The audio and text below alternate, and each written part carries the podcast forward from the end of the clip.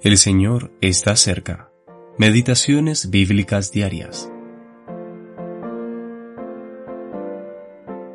Escribe al ángel de la iglesia en Esmirna. El primero y el postrero, el que estuvo muerto y vivió, dice esto. Yo conozco tus obras y tu tribulación y tu pobreza. No temas en nada lo que vas a padecer. Sé fiel hasta la muerte, y yo te daré la corona de la vida. Apocalipsis capítulo 2 versículos 8 al 10. La iglesia en Esmirna y la persecución. Esmirna significa mirra, la cual se menciona frecuentemente en las escrituras en relación con el embalsamiento de los muertos. La mirra tiene que ser machacada para que dé su fragancia. Esto tipifica aquel periodo en el que la Iglesia fue triturada bajo el férreo pisoteo de la Roma pagana. Sin embargo, nunca dio tan dulce fragancia a Dios como en esos dos siglos de casi constante martirio. El primero y el postrero, el que estuvo muerto y vivió.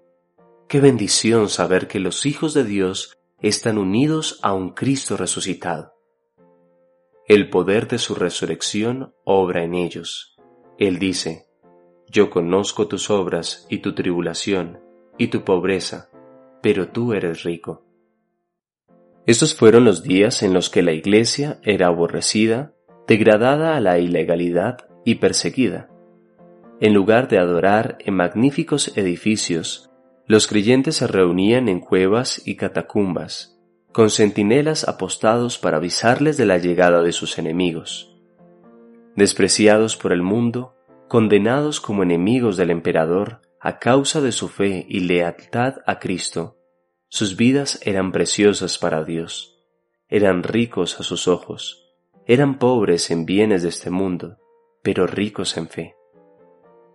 La sangre de los mártires es la semilla de la iglesia, escribió Agustín.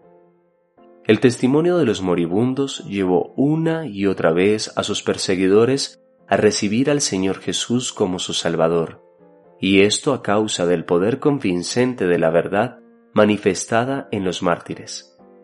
Vano fue el esfuerzo de Satanás para destruir al cristianismo mediante la persecución.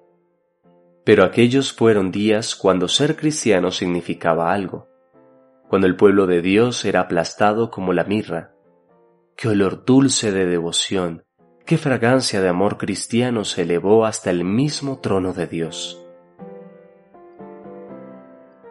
H. A. Ironside